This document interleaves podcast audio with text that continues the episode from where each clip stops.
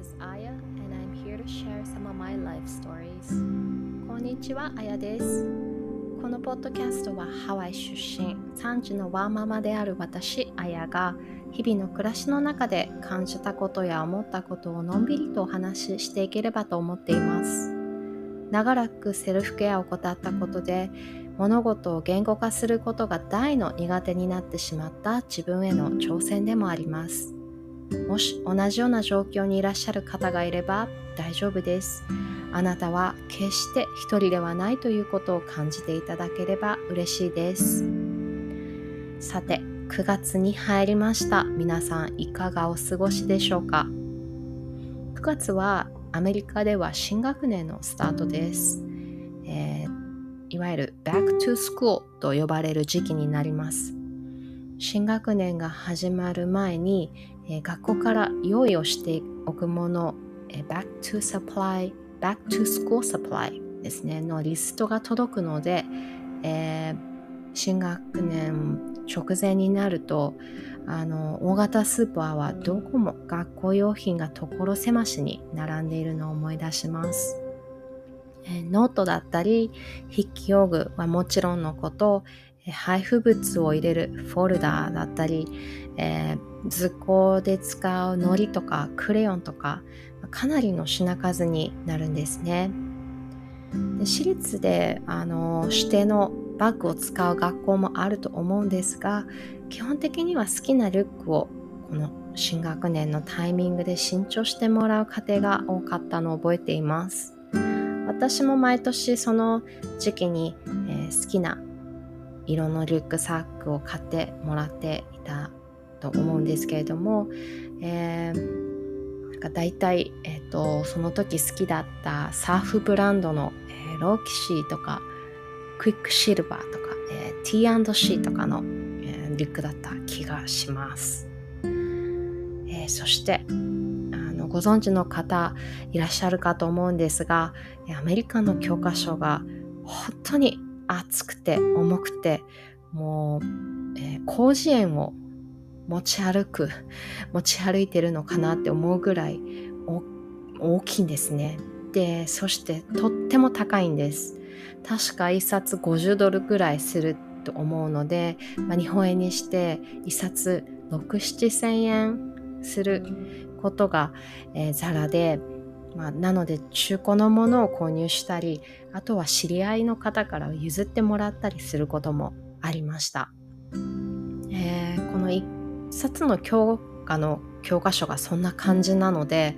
あの教科書はテスト前とか宿題とかがない限りは学校のロッカーに置いておくことがほとんどでした。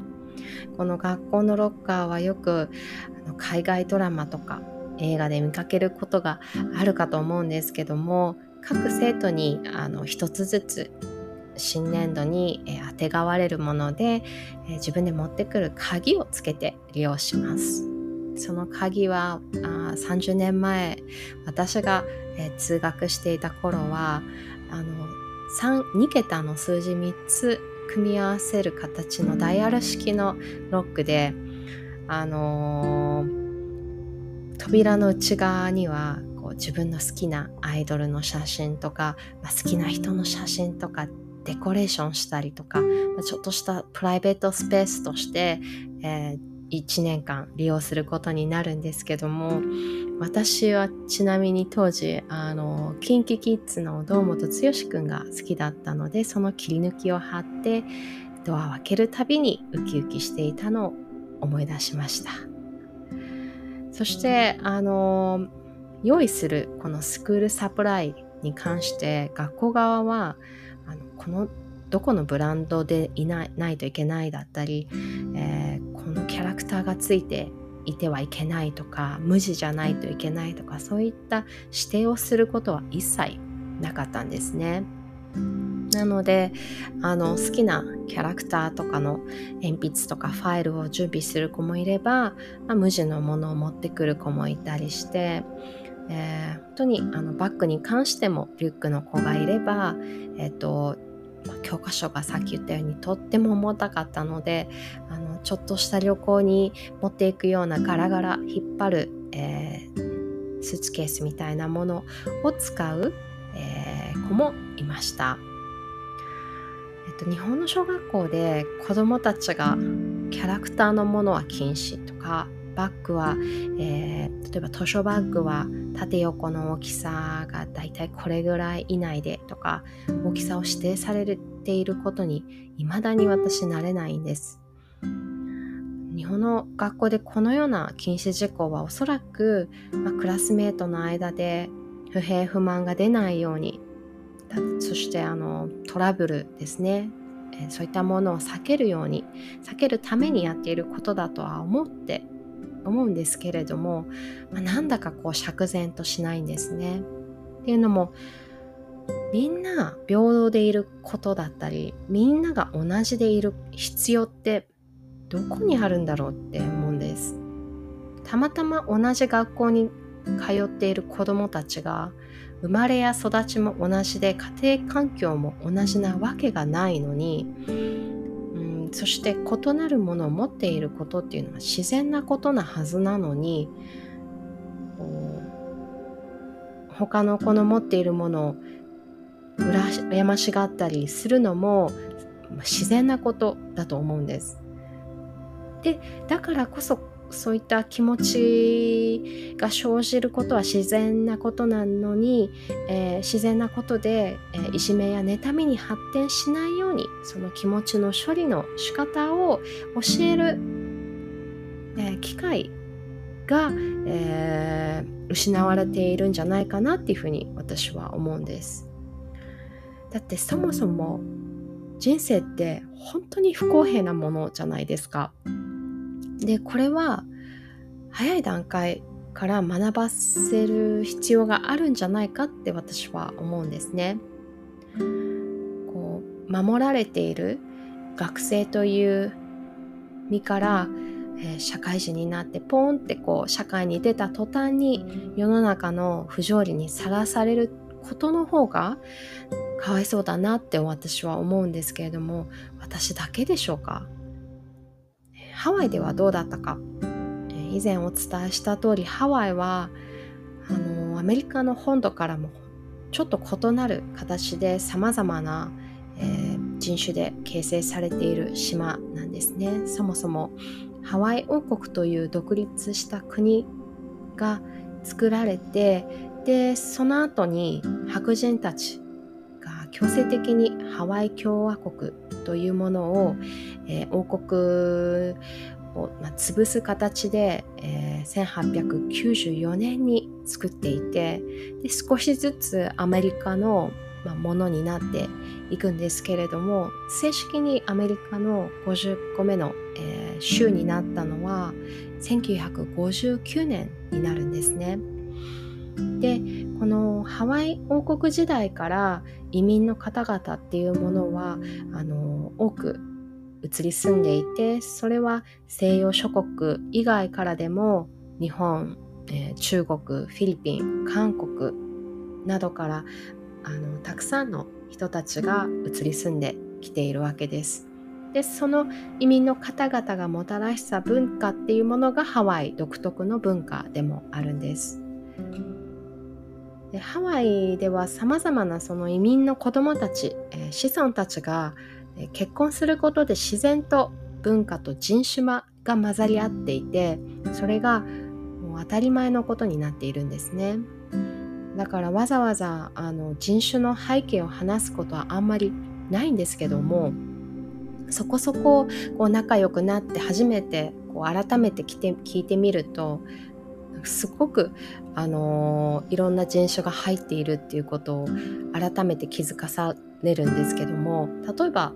私の友人の一人に、えー、25%クォータ日本人だよって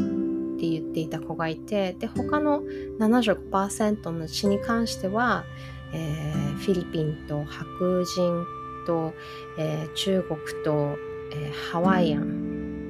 このいろんな血が何パーセントずつで表せないぐらいミックスされてるんだっていう子がいたりしました。で人種や文化についても様々なんですけれども家庭環境も本当に人によって様々でお父さんがいなかったりお母さんがいない家庭、えー、事情があっておじいちゃんおばあちゃんが育っててくれている家庭とはあの育ての親の他に生みの親もいるんだっていういわゆる養子に養子の子だったり、えー、本当にさまざまな、え、家庭環境で育てられているわけです。でこれは、まあ、私の通っていた小さな小さな女子校でも、えー、多種多様な家庭環境があったわけなので、おそらくどこに行ってもそういう形であのみんなが同じような家庭環境で育っているっていう、えー、ことは、えー、か絶対にないと思います。で金銭的にもですねとても裕福な家庭の子から奨学金をもらって通っている子もいましたし通学方法一つとっても親が迎えに来てくれたり送り迎えをしてくれる子もいれば、まあ、親戚だったり友達の親だったり一人でバスで通ってる子もいましただからこそみんながみんな違っていて当たり前ということを自然と理解していたように思うんですそして不公平なことがあるのも当たり前なんですよね。不公平なことってそして不幸なことではないんですよ。そこからどう持っていくかが、えー、人生の醍醐味だと私は思っています。今日の言葉です。Life is not fair. Life is not fair. 人生は不公平だ。この言葉と私が初めて出会ったのは、えー、7年生中学1年生の英語の先生の、えー、口癖だったところからです当時65歳のおばあちゃんだった Mrs. Strauss、えー、彼女のウィットに富んだ、えー、先生だったんですけども人生の世知辛さをいつも伝えてくれていました正直当時は人生は不公平だなんてなんて夢のないことを言うんだろうと思っていたんですけども今になってこの世知辛さと同時に人生の素晴らしさを教えてくれていたことに気づいたんです。人生は不公平だからこそどう持っていくかが重要であって楽しむのもつまらなくするのも自分次第だっていうこと。今日初めてこのメス・ストラウスが、えー、2012年に85歳で亡くなられていたことを、えー、このポッドキャストの原稿を書いていて、えー、知りました。今日はその先生の合唱という気持ちを込めて送りました。本日も最後まで聞いていただきありがとうございます。それでは次回まで元気にお過ごしください。Ahoy ho, until next time. Bye.